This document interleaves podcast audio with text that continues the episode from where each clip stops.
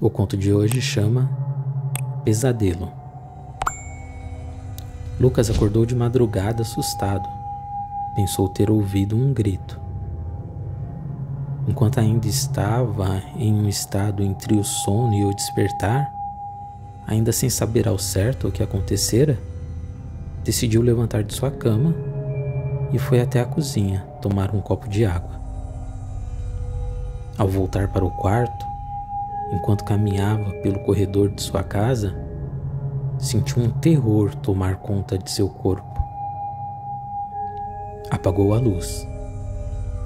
À medida que caminhava, um tremor subia pela espinha e a impressão de que seria apunhalado pelas costas. Trancou a porta do quarto e um alívio invadiu seu ser. Parecia ter escapado da morte. Por algum tempo, Lucas permaneceu em pé, ao lado da cama. Uma inquietude insone pairava no ar. Seu quarto já não parecia seu. Ouviu um grito. Agora tinha certeza que o acordara. Correu para a janela e espiou a rua. A iluminação pública estava apagada que era comum na região, mas a lua cheia iluminava bem a noite. Um vulto passou rapidamente pela sua casa.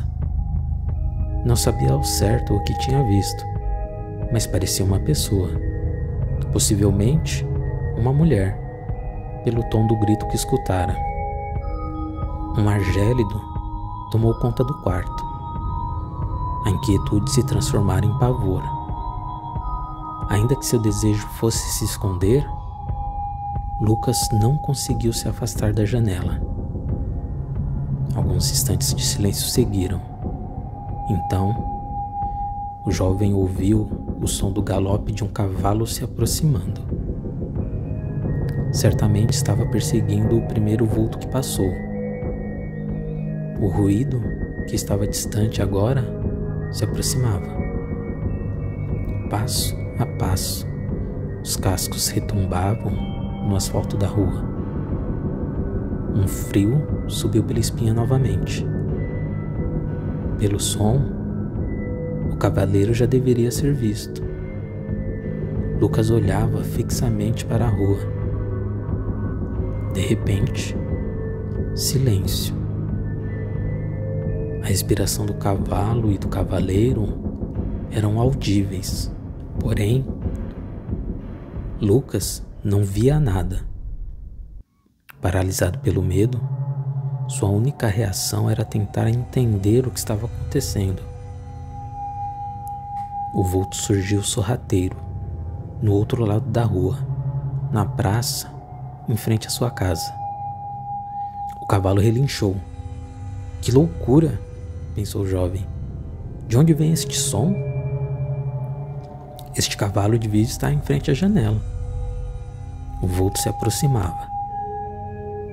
Cada passo podia ser ouvido. O ruído das folhas secas no chão da praça ajudava a localizar o vulto. Mas ele não se movia normalmente. Embora ouvisse o som dos passos, o vulto desaparecia e surgia um passo adiante. O cavaleiro se revelou num piscar de olhos, Lucas contemplou o ser reluzente. A luz era opaca, mas era possível ver um ser, como a forma de um homem, montando o esplendoroso cavalo. O vulto agora se mostrava também. Uma criatura horripilante.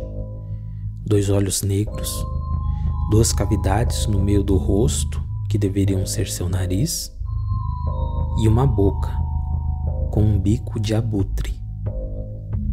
Venha, bruxa, você já não pertence a este mundo, disse o cavaleiro. O grito horripilante ressoava pelo ar. Lucas sentiu as ondas do som atravessarem seu corpo. A bruxa irrompeu contra o cavaleiro.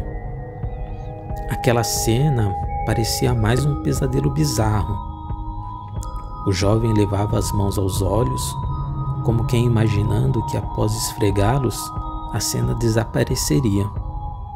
Mas isso não aconteceu. A luta continuava quando ele percebeu outro vulto, agora no quintal da sua casa. O cavaleiro viu a movimentação e seu cavalo saltou pelo muro. Lucas viu o vulto se erguer até a altura da janela de seu quarto. Quando o rosto da segunda bruxa se revelou para ele, o jovem perdeu a consciência. A luz do dia iluminava o quarto. Quando sentiu o calor aquecer seu rosto, Lucas despertou no chão. Que sonho maluco, pensou ele. Tomou banho, desceu as escadas e comeu seu pão com manteiga e café com leite, como sempre fazia antes de ir trabalhar. A primeira refeição era sozinho, pois os pais saíam mais cedo do que ele para o trabalho. O jovem pegou sua mochila e saiu. Um dia normal na sua rotina. Atravessou o portão e caminhou pela praça para pegar o ônibus na parada do outro lado da rua.